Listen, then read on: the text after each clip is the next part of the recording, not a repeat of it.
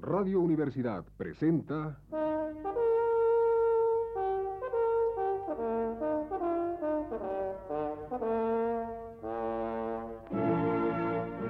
Testimonios.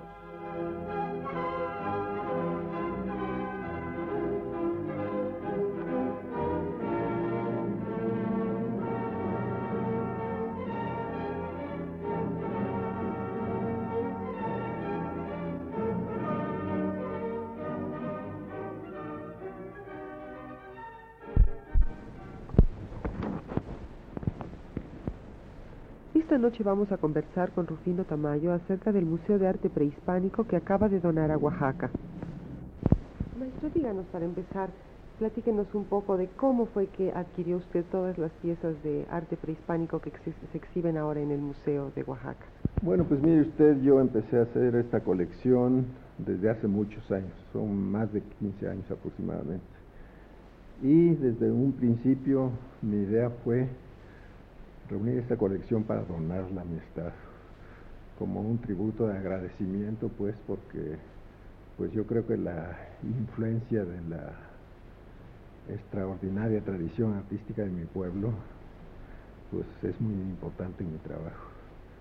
Así es que repito, como una señal de agradecimiento, yo quise donar este museo. Constantemente estuve comprando cosas. En ese momento, en ese tiempo, pues eh, había la libertad de comprarlas, porque incluso el gobierno mismo las compraba. De manera pues que pues los vendedores se enteraron de mi propósito y yo casi a diario tenía gentes que venían a venderme. ¿Y también este fue a, a través de viajes que usted hizo por la República? No, eso no. Todo lo que yo compré lo compré aquí. Directamente venían a venderme. Eh, maestro, ¿y qué importancia tiene para usted dentro de su carrera artística el logro de un museo donado a su pueblo? Bueno, dentro de mi carrera artística yo diría que ninguna, ¿no? Eh, simplemente, como le dije antes, eh, fue un deseo mío de agradecer de alguna manera pues la influencia que he tenido de la tradición artística de mi pueblo, pero nada más. Eh, maestro Tamayo, y se ha dicho que más que una muestra arqueológica, el museo ofrece una, una visión más estética. ¿Está Bueno, usted de acuerdo con esto? O sea, es un anhelo de fusionar ambas cosas. Fue mi intención precisamente, porque yo creo que estos objetos eh, hasta ahora se han considerado como bajo el punto de vista arqueológico simplemente. Eh, las gentes dicen son muy bonitas, en fin, pero el, el énfasis se hace en que son objetos arqueológicos. Yo, por mi parte, los considero más importantes bajo el punto de vista artístico. Yo creo que son obras de arte muy importantes. Eh, incluso yo considero que este arte nuestro, prehispánico, eh, tiene por lo menos igual, sino que más, mayor importancia eh, que el arte producido en otros países. Por ejemplo, se habla mucho del arte egipcio, yo considero que el nuestro es mucho mu- superior a él. Y en fin, yo considero pues que ya era tiempo de que se hiciera énfasis en el carácter artístico de estos objetos más que en el arqueológico. De suerte pues que mi idea fundamental fue desde un principio hacer un museo de arte. Y claro, eh, con ese sentido pues yo escogí piezas que me parecieron eh, que eran más representativas de, de, de cada una de las culturas de nuestro país. Eh, maestro, ¿y cree usted que el artista mexicano debería regresar más a las fuentes más antiguas del arte?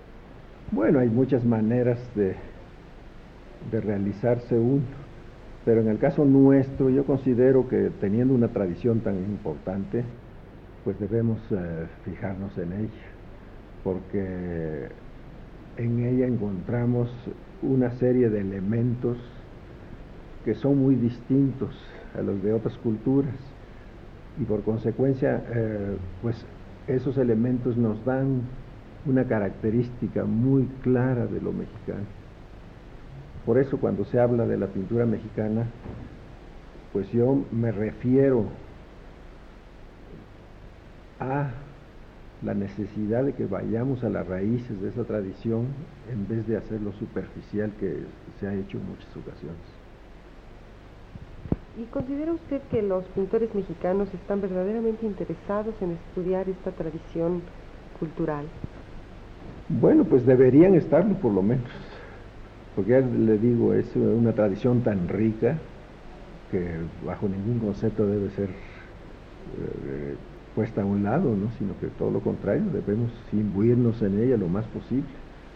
Le vuelvo a repetir porque considero que en, ella hay una serie de valores distintos, estéticos, que es imposible que nosotros no nos fijemos en ellos. Eh, maestro Tamayo, ¿y está usted satisfecho de la labor realizada por el museógrafo Fernando Gamboa? Muy satisfecho. Yo creo que su colaboración fue extraordinaria, porque me enorgullezco en decir que este museo realmente está redondeado desde el punto de vista artístico.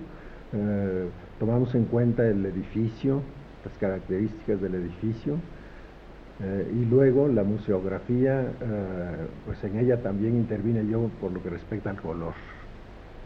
La museografía en total está hecha por Fernando Gamboa, pero los colores son míos.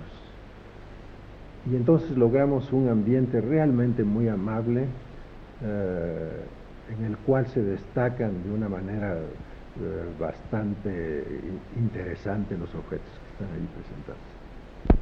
Yo considero también que es importante agregar que el hecho de que se haya realizado esta obra significa para el pueblo de Oaxaca, además de que se eh, contribuye de una manera muy significativa al enriquecimiento de su acervo cultural. Eh, también es muy importante mencionar el hecho de que se establecerá una corriente sin duda turística que resultará en beneficio económicamente hablando del pueblo. Muchas gracias, maestro Tamayo. En esta ocasión, Rufino Tamayo conversó con nosotros acerca del Museo de Arte Prehispánico de Oaxaca que acaba de donar. Radio Universidad presentó...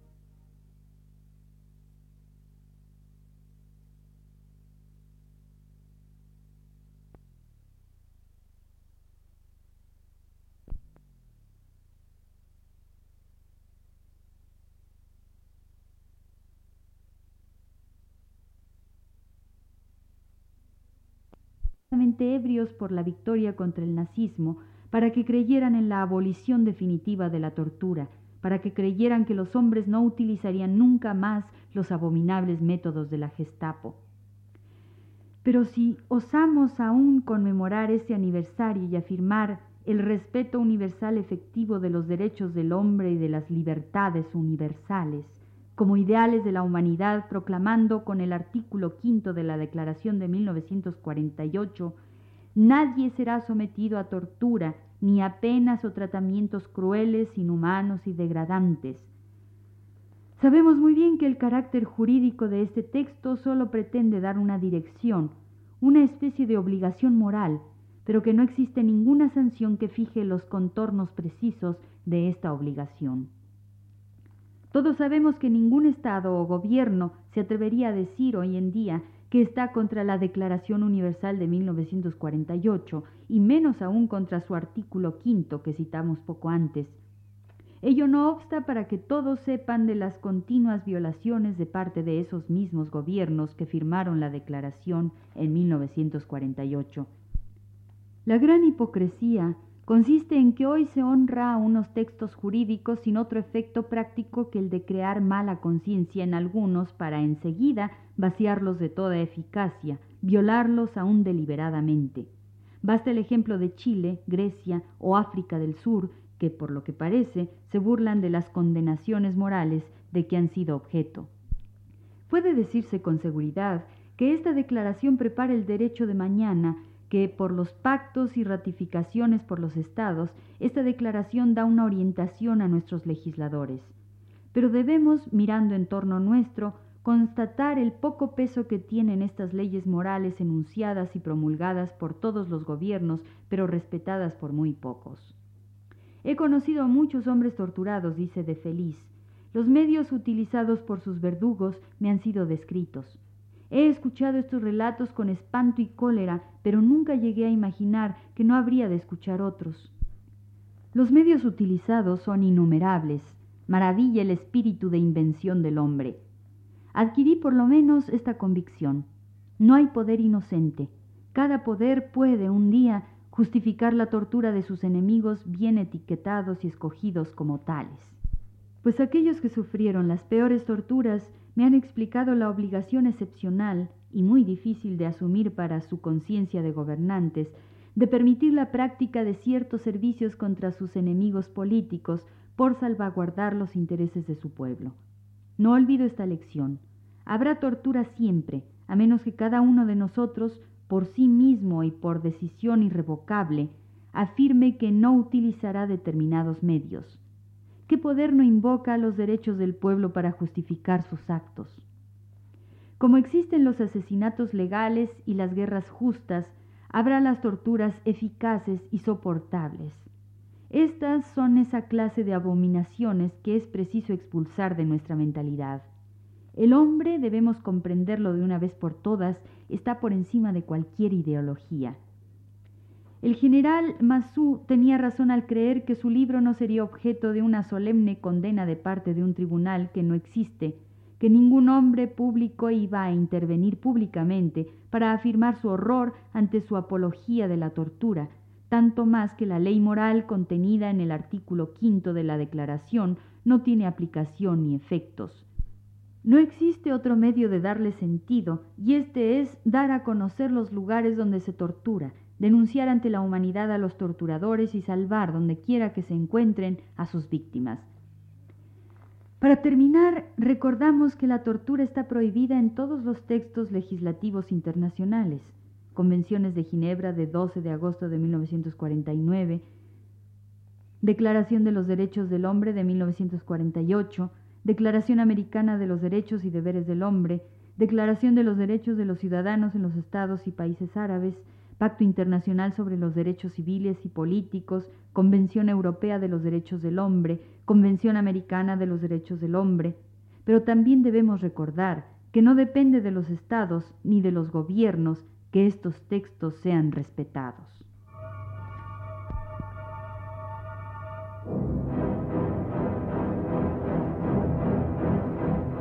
La prensa en el mundo.